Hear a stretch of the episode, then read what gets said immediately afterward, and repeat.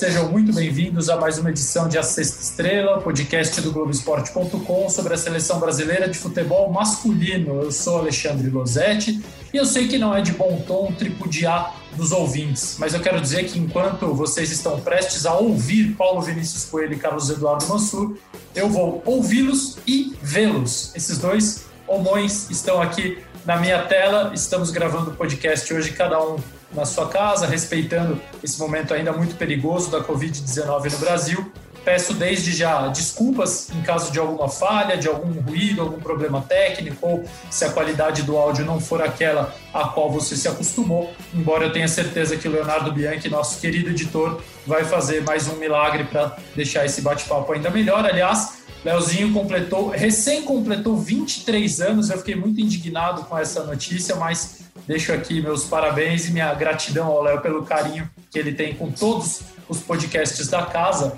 É, e o que ele vai editar hoje, o nosso assunto é Arthur na Juventus. A Juve, é, a Juve, a vecchia senhora, que está prestes a comemorar o 58º título italiano consecutivo. Na brincadeirinha, vai ser o nono se ela conseguir ficar à frente da Lazio. A vantagem atual é de 4 pontos, faltam 10 rodadas mas o maior clube da Itália pagou 72 milhões de euros ao Barcelona para contratar o Arthur, ainda poderá pagar mais 10 milhões, depende de metas a serem batidas pelo jogador. E é bom frisar, horas depois, o Barcelona, entre aspas, devolveu 60 milhões à Juventus quando contratou o Pjanic, meio-campista bósnio, em dois, duas negociações que estavam atreladas, mas precisaram ser feitas individualmente para que os compromissos fiscais dos clubes fossem cumpridos nas temporadas. Então, é, começo com duas perguntas aos meus convidados. PVC, vou começar contigo. Primeiro, brigadíssimo pela tua presença, pela participação. É sempre bom tê-lo por aqui. O que eu quero ouvir de você é por que o Arthur sai do Barcelona depois de duas temporadas, deixando em todos nós, e tenho certeza pelas declarações que já ouvi, também nele, uma sensação de frustração, PVC? Ele queria jogar no Barcelona. Ele é frustrado porque ele queria jogar no Barcelona de moleque, assim. É um símbolo de, de um momento diferente da história do futebol brasileiro. A gente passou de vez da época em que o cara que nasceu em Goiânia queria jogar no Goiás, ou no Grêmio, ou no Inter, ou no Atlético, no, São Paulo, no Cruzeiro, ou São Paulo, ou Flamengo. Ele queria jogar no Barcelona. Mas, assim, eu acho que tem uma... Tem um, um a minha impressão é que o Arthur não conseguiu uh, dar um passo além, que é agredir mais no passe. Ah, não é, e aqui eu vou fazer uma ponderação que não é que seja absolutamente necessário. Né? O Arthur, nessa temporada, tem no Campeonato Espanhol três gols e três passes para gol. O Verratti, que é um jogador de passe, tem cinco assistências e nenhum gol no Campeonato Francês. Nenhum gol e nenhum passe para gol na Champions. E o Verratti, a gente olha como um jogador que arrisca, que, que pifa o jogador. O Verratti é meio meio chave, meio Iniesta, que era o que se esperava do Arthur. É verdade que essa questão das assistências ela está se espalhando, né? Se você olhar na temporada, o De Bruyne é o grande símbolo disso, mas o segundo no Campeonato Inglês é o Alexander Arnold, que é lateral. Na, na Espanha, o cara de assistência é o Messi, que é atacante. Então não é que ele precise ser o, o, o volante ou meia ou meio campista que, que serve os atacantes com passes decisivos. Mas era um aspecto que se imaginava que fosse a evolução natural dele. E agora a evolução natural dele parece ser, pelas informações que vêm da Itália, de que o Sarri quer fazer dele um Jorginho ou um Pirlo, né? Acho que o Pirlo é o melhor exemplo, porque o Pirlo, o Jorginho seja o jogador do, Sar, do Sarri, o Pirlo foi o grande exemplo de jogador que era foi transformado em regista defensivo para ser a primeira visão de jogo do time. Eu ia chegar no assunto Sarri, no assunto Jorginho, e o PVC já acrescentou esse elemento do Pirlo, e ia justamente perguntar isso para o Mansur. Mas é bom falar contigo sempre, obrigado mais uma vez. É, aliás, aos dois por uh, interromperem a rotina. Eu sei que a rotina, apesar de estarmos todos em casa, às vezes ela é mais complicada do que quando a gente pode sair. Né? Tem que ficar ajeitando todos os compromissos. Então, obrigado. É, Mansur, é, o Maurício Sarri, no Napoli, fez do Jorginho, transformou o Jorginho numa peça fundamental no sistema de jogo, na maneira dele jogar. E aquele Napoli, apesar de não ter sido campeão italiano, não ter sido campeão europeu, ganhou uma notoriedade é, pela forma de jogar, enfim, ganhou uma, uma identidade que todos nós, de uma certa forma, gostamos de ver.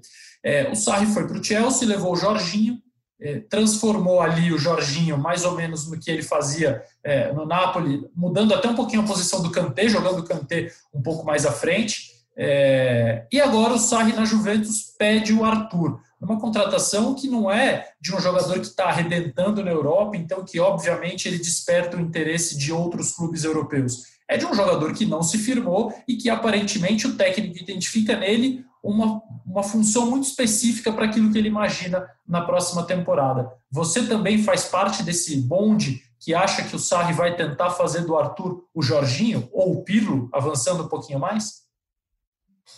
Pois é, Lozete, primeiro prazer estar com você, prazer estar com o PVC também, um abraço aos dois, enorme prazer participar. Olha, é, acho que sim, e, e, prometo que eu vou chegar na resposta objetiva à sua pergunta, mas eu vou voltar um pouquinho para complementar algumas coisas que o PVC colocou, com, como sempre, obviamente, com enorme propriedade. É, eu acho que quando o Arthur vai ao Barcelona, se espera, primeiro, é, é, se, se, se imagina uma, uma adequação natural ao modelo Barcelona, porque por vezes se tem uma visão um pouco distorcida do que é o modelo Barcelona. A gente olha para qualquer jogador que goste da bola e que tenha bom passe, e que seja associativo, e a gente acha que esse jogador naturalmente vai se enquadrar no Barcelona, quando na verdade existe uma linguagem de futebol muito própria e que por vezes é, é, é, se olhava para o Arthur, para, para o que ele fazia no Brasil, e não se teve a percepção de que no Barcelona ele seria exigido a fazer algo sensivelmente diferente. É, o Barcelona possivelmente tinha isso em mente, esperava uma transformação e uma evolução que não aconteceu. Por exemplo, quase sempre no Grêmio ele jogou num, a, enorme, é, é, a imensa maioria das vezes num modelo que partia de um 4-2-3-1, onde ele estava numa dupla de volantes, onde ele era, onde ele conduzia um pouco mais a bola, fazia esse passe, ficava um pouco mais até com a bola do que o outro volante. Ou se esse, esse homem que o acompanhava era o Michael, não. Eles dividiam essa tarefa de, de distribuição e de iniciar a jogada. Às vezes o Jailson. Às vezes o Jailson. Às vezes o Jailson. É, isso fazia com que o Arthur fosse um jogador que, primeiro, ele tem o hábito de ficar muito com a bola e de ir até a bola. Hoje o Barcelona vai, vem experimentando o Rick Puig, que é, é, é, é um menino da base, se você olha o mapa de calor dele em alguns jogos, é quase como se você tivesse feito uma faixa transversal no campo e ele não cruze da direita para a esquerda nunca. Por quê? Porque é um dos preceitos do jogo de posição, radicalizado no Barcelona depois que o Kik Setien também assumiu. É alguma característica do DNA do clube, radicalizada por um treinador que tem isso ainda como mais fortemente como base do seu jogo. E o Arthur é um jogador que gosta de ir até a bola, de ter a bola o tempo todo, de ter uma incidência o tempo todo e numa faixa mais atrás de campo. No Barcelona você tem o Busquets como cinco e ele seria um dos meias interiores, como eles chamam. Ou seja, tendo que ter um hábito de trabalhar melhor entre as linhas do adversário, mais perto dos últimos metros de campo. Também era outra adaptação do seu jogo. Talvez o Barcelona esperasse essa evolução e ela não aconteceu.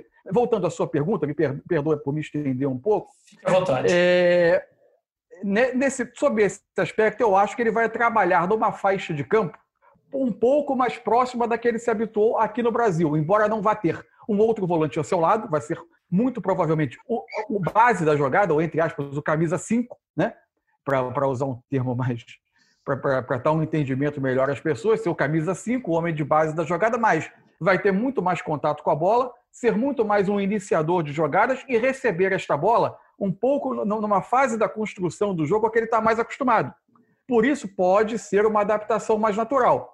É, é, tomara que seja, para que a gente continue tendo é, no Arthur essa, essa expectativa de um grande meio-campista em formação e que isso se concretize. Agora, só fazer um, um parênteses nessa história que você falou da questão do jogo de posição do Barcelona. Ah, tem uma crise do modelo Barcelona também que não é de hoje. Por exemplo, o André Cury, empresário que está saindo do corpo de empresários do Barcelona, que quando, quando foi caiu o Valverde, é, ele disse assim, porque ele era funcionário do Barcelona, a gente tinha demitido o Valverde quando caiu contra a Roma. Porque são três temporadas que o time está muito dependente do Messi. E, e, esse jogo, assim, a gente, às vezes a gente acha que o jogo Barcelona começou em 71, quando chegou o Rinos Mitchells, e nunca mais mudou. E não é verdade. Não é verdade. O, o Barcelona, nesse período, teve Terry Venables, teve depois Bobby Robson, teve Luiz Aragonês, teve mudanças de modelo e houve mudanças de modelo desde que o Guardiola saiu, com o Luiz Henrique, que mudou um pouco, que o ataque era mais funcional, uh, e depois e depois com o Ernesto Valverde, que muitas vezes jogou no 4-4-2. Então, tem uma crise do modelo Barcelona também. Mas eu acho que não, é uma foi crise só do modelo, o Arthur que fracassou. É, mas eu acho que não é só uma crise do modelo. Quer dizer, o, o, você querer fazer um time que jogue a base do jogo de posição, você vai continuar tendo pelo mundo times que sejam vencedores com esse modelo. Eu acho que o futebol ele nunca sepulta nenhuma ideia de jogo. Talvez ele exija algumas pequenas adaptações a exigências novas do futebol. A questão é que o Barcelona, especificamente, é uma crise de projeto esportivo Sim. como um todo, de uma, maneira, de uma maneira mais ampla. É um elenco que envelhece, é um vestiário que se tornou muito poderoso uma crise política, um vestiário que se tornou extremamente poderoso no clube, talvez também pela falta de um comando central. Eu acho que tudo isso, é, eu não chamaria só de uma crise do modelo, eu chamaria uma crise de projeto esportivo que faz com que grande parte dos modelos empregados, inclusive do Valverde, que fugia um pouco à ortodoxia do jogo de posição, ele também tenha sucumbido em, em muitos momentos importantes da caminhada. Tanto há uma crise, né, amigos, que o Arthur vai sair do Barcelona em agosto, ele está à disposição, ele pode jogar a, a temporada até o final, inclusive os jogos finais da Liga dos Campeões. O Barcelona ainda tem que defender a classificação contra o Napoli, empatou fora de casa 1 a 1 tem o segundo jogo ainda para ser disputado, e o Arthur, de repente, pode ter até três técnicos, pelo que a gente vê de notícia lá de Barcelona. Ele chegou com o Ernesto Valverde, hoje ele tem o Kik Setien, e me parece que se o Barcelona não vencer os próximos dois jogos no Campeonato Espanhol, o Setien pode cair antes da temporada terminar. São essas as notícias, pelo menos. De, então, assim, é óbvia a crise quando você vê um clube como o Barcelona podendo ter três técnicos em duas temporadas, PVC. É. O, a última vez, o que você tinha pode ser campeão espanhol ainda, mas assim, a última vez que o Campeonato Espanhol teve um campeão que mudou de técnico foi em 1978, o Real Madrid, que, que saiu de Milan Milanic para Luiz Molov. E foi é campeão em 78. É são, raríssimo.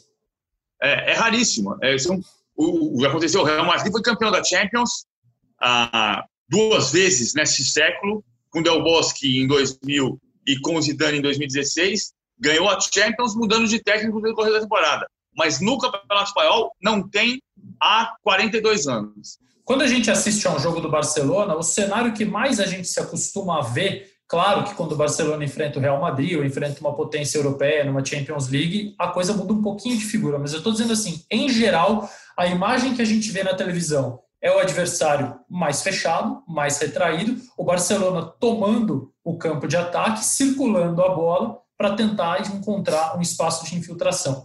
E, e aí por mais que o Arthur tenha, e aí eu já vou chegar lá daqui a pouquinho, alguns números, uma evolução em números da temporada passada, a primeira dele na Europa, para essa atual, a gente vê uma participação muito pouco efetiva dele nesse jogo, que é o que o Barcelona encontra em quase todos os cenários. É, é, além dele gostar, dele ir à bola, como disse o Mansur, parece que ele briga para ficar ali no jogo de posição. O mapa de calor mostra ele um pouquinho também mais para o lado esquerdo ali do, do meio-campo, enfim, tentando apoiar um pouquinho, também passando menos para o lado direito, mas a gente nota que é uma briga dele, que ele não está confortável, que ele não se sente à vontade e que ele não encontra justamente nem esse espaço de infiltração para que ele dê o um passe vertical, para que ele coloque um companheiro em condição de finalizar. É, quando ele tenta, normalmente o passe sai errado, e, e ele não encontra espaço para que ele também ganhe campo, para que ele progrida, pise na área e possa ele fazer a finalização. Pergunto isso para vocês porque o Albert Ortega, jornalista espanhol, e eu acompanho no Twitter, imagino que vocês também, o cara que analisa futebol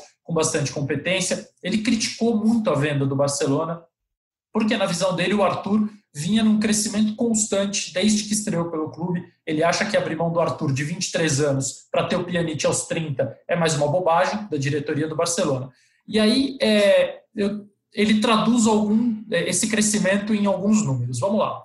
Na primeira temporada o Arthur fez 47 jogos, na segunda até agora 29 um gol na primeira temporada, quatro na atual, um pela Copa do Rei e três pela Liga Espanhola. Uma assistência na primeira temporada, três na atual. muito menos minutos, né? menos jogos, menos minutos, 2.757 minutos no primeiro ano dele, 1.658 no segundo, que ainda está em curso, 11 finalizações no primeiro ano, 10 no segundo, ainda tem jogo para fazer. E aí é, o número de passes, mais ou menos, é, em média, caiu um pouquinho. 76 passes por jogo na primeira temporada, 72 passes por jogo na segunda. Dito isso, vocês enxergam esse crescimento? Vocês acham que ele vinha evoluindo também, assim como o Ortega é, imagina? Vocês acham que o Barcelona pode ter cometido um erro pausando essa evolução dele? Mansa, vai você. Losete, é, aí a gente vai precisar entrar em dois aspectos absolutamente diferentes e que, aliás, tornam essa negociação é, fascinante sob o ponto de vista de análise, porque ela é uma das decisões mais complexas recentes e mostra um pouco do cenário do que é o futebol atual. Vamos lá. Primeiro, na parte estritamente esportiva. Acho que ele se vem crescendo em adaptação, mas ele é um para isso ele precisou ser um jogador em transformação. Quando o Barcelona ocupa o campo do rival, o meia interior, na forma de jogar do Barcelona e mais especificamente na forma de jogar do Setien, ele precisa ter a capacidade de jogar entre as linhas do adversário. Né? Porque, porque você tem os homens iniciando a armação de trás, você tem o Busquets com o primeiro passe, eles precisam dar essa opção entre as linhas. Não era algo é, é, natural da formação do Arthur. Assim como esperar mais a bola, não era tanto é, algo também da formação do Arthur, que era de ir buscar a bola. Isto posto, é, ele vinha em progressão, só que você não, é, não consegue cravar em que padrão ele vai chegar. Se ele vai ser um jogador de um rendimento tão alto quando ele, quando ele como ele pintou no início de carreira, fazendo uma função um pouco diferente, e, e, é, e em que patamar ele vai atingir. Então, isso é o primeiro ponto. A outra questão é que eu não consigo rotular esta troca. Primeiro que ele está saindo do Barcelona para ir para outro gigante europeu que é a Juventus. Isso Sim. já é uma razão que não me permite rotular isso como fracasso do Arthur na Europa. Pelo menos não até agora. E fundamentalmente porque essa é uma negociação que ela não é, talvez ela não seja 30% esportiva. Ela é uma, uma negociação contábil. Ela é uma operação para salvar contabilidade e salvar dois balanços num contexto muito atípico do futebol pós-pandemia. Algum tempo atrás eu assisti uma live na internet em que estava o Giovanni Branchini, empresário italiano, é, e ele ele fez um alerta que, incrivelmente, é, é, é, ele, se materializou nessa transferência. Ele dizia: a gente vai ver muita troca disfarçada de venda de um lado e compra de outro para salvar balanços. A gente pode até entrar, se você quiser, numa tentativa de explicação de como essa contabilidade se dá e por que, que é diferente vender por 80, comprar por 70 do que trocar e completar 10 faz muita diferença na questão contábil dos clubes. Mas essa é a razão fundamental desse, dessa movimentação. Se encontrou um é. clube interessado no jogador, outro lado interessado no outro, e era preciso salvar balanços. É verdade, então, essa... É verdade, mas tem um ponto que é importante, né? do ponto de vista do jogador, entender o que está faltando para ele. Claro. Porque se o Arthur tivesse virado chave, o Barcelona faria negociação contábil com o Frank de Jong mesmo tendo chegado depois. Ou não teria comprado o Frank de Jong. Ou não teria comprado o Frank de Jong. Exatamente. Então você teria mais possibilidade de, de, de manusear a sua contabilidade. Mas você a questão teria... se, você, se você espera um chave você compra o Arthur, ou você não, é então. justo você esperar que o, chave, que o Arthur se transforme do que ele era para virar um chave? Essa e, é, uma, é uma esse... discussão de projeto esportivo. Não, e mais, assim, uma discussão do futebol brasileiro também. Por que tantos segundos volantes brasileiros, para chamar de segundo volante? Porque a gente está. A gente tem tido. A partida que o Casemiro fez contra o espanhol foi uma partida de um, de um meio-campista. Sim. Eu acho que eu acho que Barcelona assim como o Fabinho, Fabinho contra o Crystal Palace semana passada. Exato. Mas mas assim, assim a, a, o Casemiro está num momento de maturidade enorme. Ah, embora a gente sempre vá dizer, ah, porque tem o, o, o meio-campista que complete, que desarme e construa. Mas tanto o Barcelona quanto o Real Madrid tem o Casimiro e o Busquets que não jogam de segundo volante, não jogam de segundo homem. Eles são primeiro. O Busquets é primeiro homem, ele não é segundo, ele não é terceiro. Então tem uma diferença. Mas o Casimiro fez uma partida contra o Espanhol de uma absurda, absurda maturidade e inteligência do jogo. Agora, isso à parte, por que tantos segundos meio-campistas brasileiros, como Bruno Guimarães, possivelmente como Arthur, como o Douglas Luiz, estão virando primeiro. Porque você constrói no Brasil um modelo em que o primeiro é quem desarma e o segundo é quem constrói. E quem tem um pouco mais de jogo, você empurra para frente. E, e, e, e, na verdade, alguns técnicos estão fazendo questão de dizer que o cara que tem mais visão é o cara que vai fazer o, a, a primeiro, o primeiro passo. Né? Como o Cícero fez no Botafogo, a, agora com o Tuori, jogando de líbero. É uma coisa do passado, não é uma coisa nova. O, o, o Beckenbauer pegou o Lothar Matheus e transformou em líbero em 95. E o Vanderlei Luxemburgo no Palmeiras, Vanderlei Luxemburgo dos anos 90, dizia que o volante dele não jogava com a bunda no chão e ele queria ser Sampaio e o Mazinho. O Mazinho era o cara que tinha a luz para construir o jogo no primeiro passe. Que era, se você não viu o Mazinho jogar, veja o Thiago Alcântara. É igual, igual. O Thiago Alcântara como, como o segundo homem de meio campo, uhum. ou como o primeiro, muitas vezes. Então, é, por que, que você está vendo tantos meio-campistas brasileiros se transformando na Europa em primeiro, porque ele tem uma categoria, uma capacidade, uma leitura de jogo e para um time que não precisa do cara que seja o homem do desarme, ele precisa do homem da inteligência. Isso.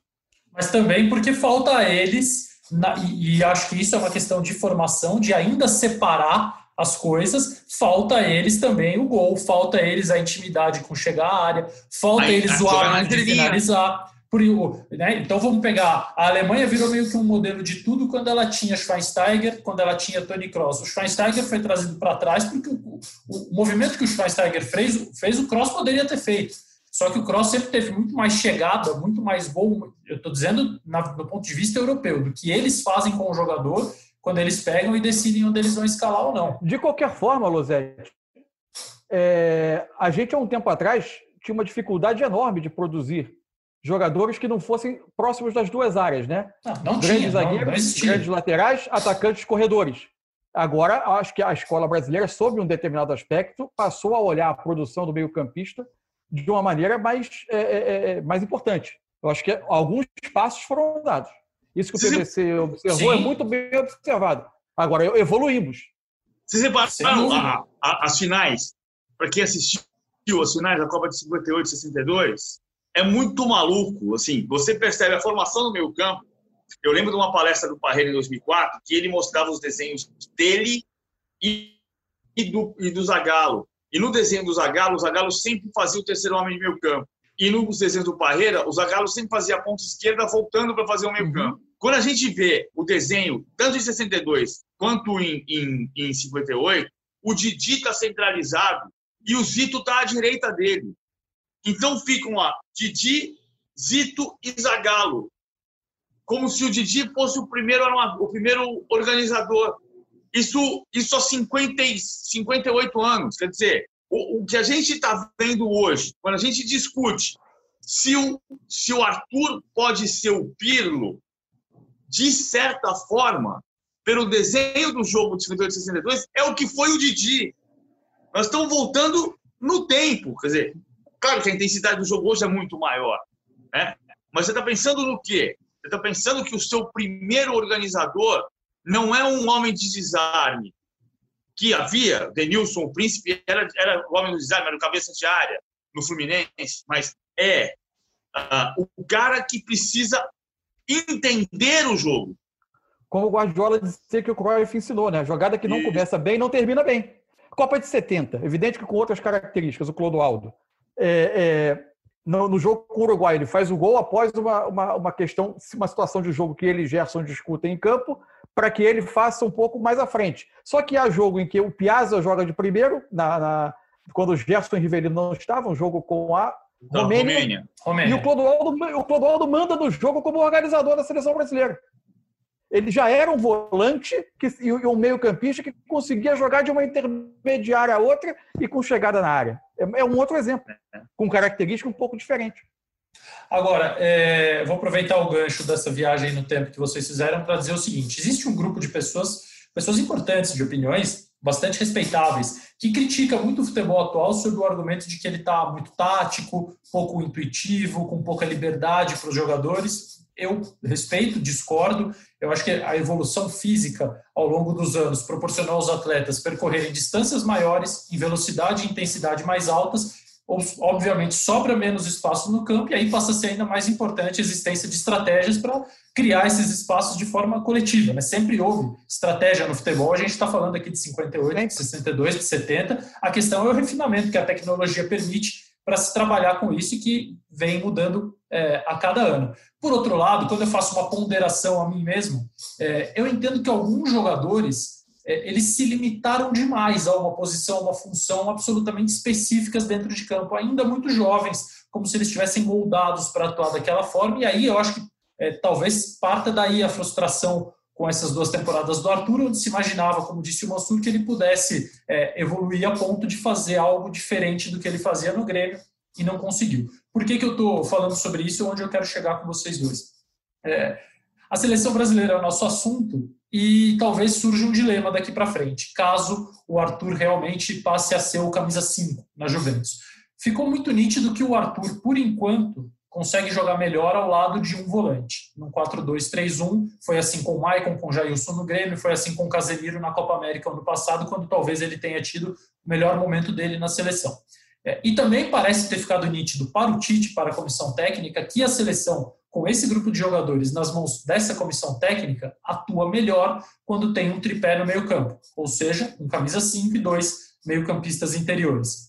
É, vocês acham que isso talvez inviabilize uma permanência do Arthur no time titular nesses próximos jogos? O fato dele jogar melhor num sistema que não é aquele em que a seleção descobriu ser o seu melhor sistema, e eu digo isso porque isso foi uma constatação deles no final do ano passado. Eles fecharam 2019 dizendo o tripé é o que funciona melhor para nós. E agora, como é que faz com o Arthur nesse, nesse cenário? Eu acho que o treinador da seleção ele virou quase um passageiro da, do que acontece no futebol internacional, porque o tempo que ele fica sem os jogadores e o tempo que ele tem com os jogadores faz com que ele, ele fica muito, fique muito sujeito às alterações de, de, de, de rendimento e principalmente de, de, de, utilização desses jogadores nos seus clubes, de funções desempenhadas. É, eu não acho que inviabiliza a presença do, do Arthur. Agora, eu acho que desde a, a, a mudança de base da seleção, pós-Copa 2018, ou até no pré-Copa 2018, quando o Renato Augusto deixou de ser titular, a seleção, com as mudanças que foi tendo, é, a saída de Gabriel, do Gabriel Jesus por Firmino, é, é, a, a, mudança pelos lados do campo, a adaptação do Coutinho já na Copa e depois da Copa, a tentativa dele como meia central. A seleção foi tendo aos poucos um problema de agressividade e de pisada de área, por uma mudança natural de, de, de características. E o Arthur, mesmo na Copa América, por vezes, a presença dele, mesmo como segundo volante, quando a seleção jogou num 4 mais próximo de um 4-2-3-1 na conquista da Copa América, a, a falta de uma pisada mais constante nos últimos metros de campo ainda era sentida, embora alguns, algumas jogadas, alguns lances de gol tenham sido construídos com a presença dele um pouco mais à frente, mas não é uma constante do jogo dele. Retomando a bola na frente, né, Márcio? É que a seleção brasileira, ou retomando a bola na frente, isso, isso, participando de uma pressão mais adiantada. Exato. É, que, aliás, é uma outra maneira de se chegar ao gol importante, porque você pega a defesa adversária é, é, desmontada. Só eu acho, uma outra coisa que é importante, eu acho que as, as circunstâncias que a gente viveu em 2020 fazem com que quase todas as seleções do mundo, quando se reencontrarem, elas se aproximem muito do reinício de um trabalho do zero. Porque a gente vai chegar quase perto de um ano sem que esses times se juntem. Os jogadores terão vivido e recebido mensagens contínuas sobre questões táticas nos seus clubes que praticamente tem, vai ser muito difícil uma seleção que tenha algo, alguma coisa de memória jogando, que jogue algo próximo de um futebol de memória em campo. Então vai ser uma reconstrução quase do zero, com jogadores que terão tido comportamentos muito alterados nesse período. O Neymar já foi utilizado de diferentes formas, o Arthur vai passar por uma transformação a partir do início, seja lá quando for o início da temporada europeia, e por aí vai. Então, é, é, eu acho que a gente vai ter uma reconstrução quase de um time novo não em termos de nomes, mas os jogadores chegarão à seleção, muitos deles, muitos, muitos deles muito transformados.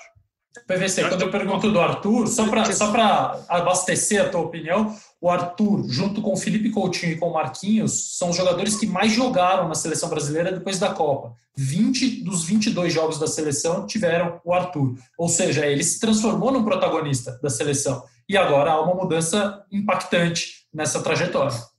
Ainda tem a chegada do Bruno Guimarães, desculpa. É. Perdão. É, o Bruno Guimarães na última convocação, mas não está jogando agora, né? Isso, não sabe isso. como é que vai ser em setembro. Se as eliminatórias voltarem em setembro, como é que ele vai ser convocado ou não vai? Vai depender dele ter um jogo na Champions e uma final é de. achar um jogador no mundo mais, mais, é, é, mais prejudicado pela pandemia, né? É. Ele perdeu competição europeia pelo Lyon, porque o campeonato foi interrompido com o Lyon fora. Olimpíada, seleção brasileira, adaptação dele, enfim, tudo. É, é verdade. Total. Agora, tem uma coisa que dizer: o nome do Bruno Guimarães reforça uma história que é a seguinte: com tudo que o Arthur teve de protagonismo na seleção, ele tem um passe para agora na Copa América, que é no jogo contra o Peru, no Maracanã. Quando ele Ou seja, a bola no campo de ataque. Isso, mas ainda assim é aquele porque a seleção na Copa América foi criticada por defeitos que ela não tinha. Como, por exemplo, ah, o Tite está jogando defensivamente. Ah, o Tite tem um time é, reativo. Não, não era. Ele tinha uma, uma, saída de bola, digamos, sustentada. Então você muitas vezes atraiu o adversário, tendo seis a sete homens na saída de bola, mas o time saía construindo o jogo desde o Alisson. O problema é que quando você chegava no último terço do campo, quando você chega na intermediária ofensiva, o Brasil tinha umas dificuldades de criação, de definição da jogada. E isso passa pelos meias, ou talvez pela síndrome de coadjuvante desses meias, Arthur e Coutinho, que não conseguem ser. O Gabriel Jesus, o Everton, com todas as críticas, o Firmino foi mais protagonista. O Firmino fez uma Copa América brilhante, brilhante, muito boa. Ah, embora seja o jogador invisível, pouca gente o viu desta maneira. O Brasil teve 67 jogadores convocados depois da Copa do Mundo, sendo que 34 não tinham feito parte do trabalho até a Copa. Isso é 50%. Nenhuma seleção tem essa capacidade de renovação. E essa então, você crítica pode... sem sentido, né? De que não há renovação Exatamente. seleção. claro. Ah, porque o, time, o time está abraçado com o grupo. Mas como está abraçado com o grupo se ele renovou 50%, 50 do grupo Sim. depois da Copa do Mundo? Agora, isso também te dá um leque, porque você pode descobrir que com o Neymar você pode eventualmente fazer um Casimiro e Fabinho para deixar um time que seja mais sustentado para você ter eventualmente uma o, se o Everton Cebolinha for mais protagonista do que o Coutinho, talvez tenha que jogar o Everton Cebolinha com o sacrifício de fazer o lado esquerdo para o Neymar jogar solto na frente com o Firmino fazendo o falso 9 para o Neymar ser o centroavante de verdade. Então, você tem uma série de opções, e foi o que você falou, Lozete, ou, ou Mansur. Faz, o time vai ficar um ano sem jogar. Quando você recuperar, você vai falar, espera um pouquinho, quem é que está melhor claro, agora? Claro. Pois é, vocês falaram aí do tempo da seleção brasileira sem jogar, inclusive gravamos recentemente aqui uma edição do podcast contando que o atual período de inatividade, que já bateu os sete meses, é o maior dos últimos 33 anos para a seleção principal. Desde de 86 para 87, a seleção brasileira principal não ficava tanto tempo assim sem entrar em campo, então é algo absolutamente relevante. É, e, assim, eu só não consigo saber o, o, vocês falaram em quase todas as seleções vão ter que recomeçar do zero. É, isso, isso, me parece um desafio muito, muito grande, porque é, não há dúvida que o calendário de seleções vai ser prejudicado nessa volta. É, aliás, talvez essa fosse a grande conquista da seleção brasileira do Tite, ele ter as eliminatórias sem ter que disputar com o Campeonato Brasileiro, podendo convocar todos os jogadores que ele tivesse vontade, todos os jogadores que ele quisesse nós vamos nos deparar com uma situação daqui para frente, onde muito provavelmente até a Copa do Mundo o calendário de seleções vai acabar conflitando com outros campeonatos e possivelmente até internacionais. Né? O problema que era brasileiro ia ser resolvido no Brasil não foi resolvido no Brasil e ainda é capaz de se espalhar mundo afora em razão da pandemia. Mas, é, nesse quadro, onde aparentemente todo mundo é, começa em condições similares, depende aí de, de quais ligas já vão estar funcionando, vão estar andando, vão ter recomeçado já na sua temporada 2021.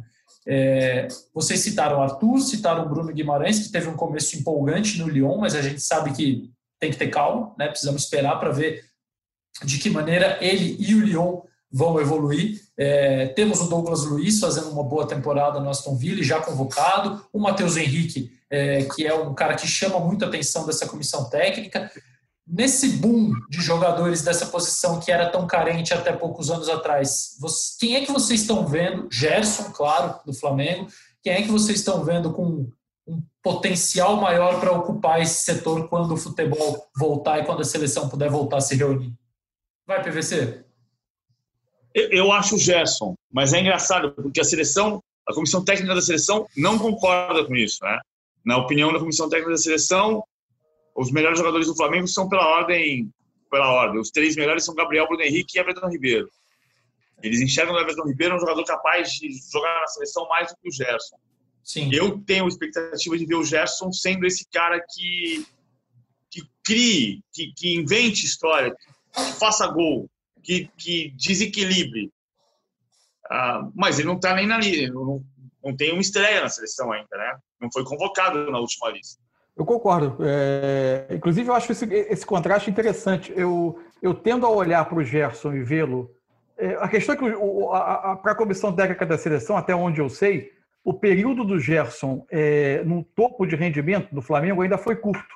Após uma passagem conturbada pelo futebol europeu, chega no Flamengo, tem um período curto de rendimento e o olhar da comissão técnica foi de um fim de ano em que ele já não era tão, já não estava tão no, no auge quanto nos melhores momentos dele, vamos dizer, entre setembro e outubro. É, passado no futebol brasileiro. Essa temporada seria talvez um termômetro um pouco melhor para isso. É, o Everton Ribeiro, eu tenho algumas dúvidas sobre a capacidade dele de jogar em espaço muito curto. Eu acho que ele do futebol brasileiro tem sido capaz de um desequilíbrio muito grande pela capacidade técnica que ele tem, mas eu tenho a interrogação que ele me deixa da questão de jogar em, em espaço muito curto, em espaço reduzido. É, é evidente que é uma amostragem de um jogo, ele não joga constantemente nessa situação de jogo, submetido a, essa, a esse tipo de marcação. É, mas eu acho que os outros nomes são os que você falou mesmo. Não, é, pelo menos agora não me ocorre nada diferente desses que você levantou. É curioso, né? Porque a gente tem que encerrar, o assunto era o Arthur, mas vocês levantaram tantos aspectos que daria outro podcast, aí a gente pode se reunir de novo aqui semana que vem para falar sobre, sobre tantos, tantas coisas. Eu vejo no Gerson um, uma solução assim para o meio campo da seleção brasileira.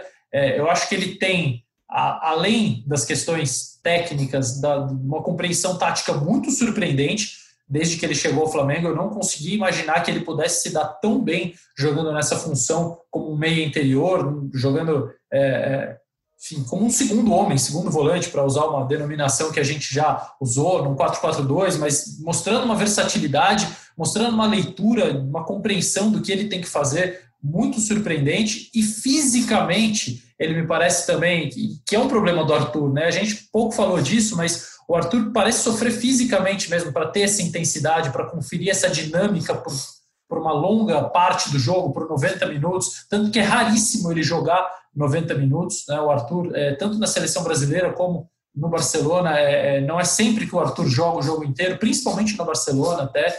E eu acho que o Gerson, o Gerson concentra todas essas valências, a técnica, a tática e a física. E, e, também fico pensando aqui qual é o período de auge que um jogador precisa ter para poder ser convocado para a seleção brasileira e responder bem num período de 10 dias, onde eles ficam juntos, onde eles disputam duas partidas, ou no máximo numa competição, quando eles vão jogar sete jogos. Será que o cara precisa ter jogado bem dois, três, quatro anos? Será que ele precisa estar? Enfim, aí, aí vai uma série de, de longas discussões. Losete, ô Losete, os times, as próprias seleções são a mesma coisa. A França passou uma parte enorme do ciclo dela pré-Copa tentando jogar de uma maneira. Sim. E na Copa do Mundo ela foi campeã jogando de outra. Ela montou o time para jogar a Euro, perdeu a Euro, foi vice-campeã e mudou completamente para a Copa Estreou do Mundo. na Copa tentando ser um time com mais posse, até porque as circunstâncias do jogo também exigiam um pouco o adversário. Foi com a Austrália a estreia, ficava naturalmente mais atrás, mas ela terminou se encontrando como time é, é, descomplicando, entre aspas, né? Fazendo, Sim. marcando mais atrás e criando espaço para os homens de frente acelerarem. E com jogadores novos, né? Pavar e Lucas Hernandes não estavam nem nos uhum. planos da seleção francesa até a Euro que foi disputada dois anos atrás. Enfim, é, há, há, um campo longo ainda para a gente debater sobre essa volta da seleção. É, me parece que o Arthur vai ter uma dificuldade, especialmente porque a comissão técnica da seleção encara com muito rigor essa coisa do o que o cara está fazendo no clube para trazer, para tentar materializar na seleção brasileira. E se o Arthur se transformar realmente no camisa 5 na Juventus, por mais que ele não tenha as mesmas características do Casemiro, do Fabinho, do Fernandinho, para ser o 5 da seleção, eu não acho que ele vai conseguir, é, pelo menos a curto prazo, galgar espaço para vencer ou para bater ou para rivalizar minimamente com Casemiro e Fabinho, que já estão absolutamente consolidados em alto nível nessa posição. PVC, vamos fechar com suas considerações finais, depois as de Carlos Eduardo Mansur. Isso que você falou de, de a seleção estar tá 33 anos sem ter um período tão longo, assim, eu sempre falo, seleção, a gente tem que aprender isso, assim, seleção é continuidade. Seleção era momento quando você convocava para que até 87 é um ano diferente, mas assim, a partir de 80 que passou a ser seleção permanente jogando todo mês. Sim. Mas o que que é essa continuidade? É você ter um grupo e o Tite vai se basear nesse grupo, mas é tal com um olhar atento para isso que você disse. Qual é o período que o cara tem que ser ah, visto para poder entrar nesse grupo? Tem que ser sensibilidade. Às vezes é num piscar de olhos. Seleção é continuidade, mas você precisa estar ligado para entender que alguém está pedindo passagem para te resolver um problema. Massur, sua vez. Eu acho que a seleção é. A seleção hoje são duas coisas para mim, ainda mais. A seleção é um projeto, a seleção precisa ser vista como um projeto de time, e isso o PVC tem total razão, concordo inteiramente. Seleção é um projeto de time. Não adianta você, como a seleção se reúne em alguns meses do ano, mas em, algum, em parte do ano se reúne mensal, quase mensalmente, não adianta a gente querer a seleção ser o momento, ser os melhores do país da última semana, porque você não constrói um time nunca. E ainda mais se você for ao sabor dos resultados. Porque aí, a cada tropeço da seleção, a opinião pública vai entender que os melhores são outros. E você não forma nunca um time. Pois é, toda essa dificuldade que o PVC falou, que o Mansur falou e que a seleção brasileira e todas as seleções do mundo vão enfrentar agora nesse pós-pandemia, vão ser temas de mais conversas, temas de mais podcasts. Voltaremos nas próximas semanas. Se vocês não se cansarem muito da gente, com o PVC, com o Mansur, eu prometo incomodar mais os dois nas casas deles, mas por enquanto, amigos, fiquem bem, cuidem-se, cuidem das famílias, mandem um beijo para todos. É, obrigado mais uma vez por interromperem a rotina. Agora a gente vai ver um futebolzinho e vamos comentando no WhatsApp o que acontecer, principalmente se o Arthur entrar em campo, tá bom? Beijo em vocês. Valeu. Valeu, Luzé. Abraço. Valeu. Valeu, Abraço a todos.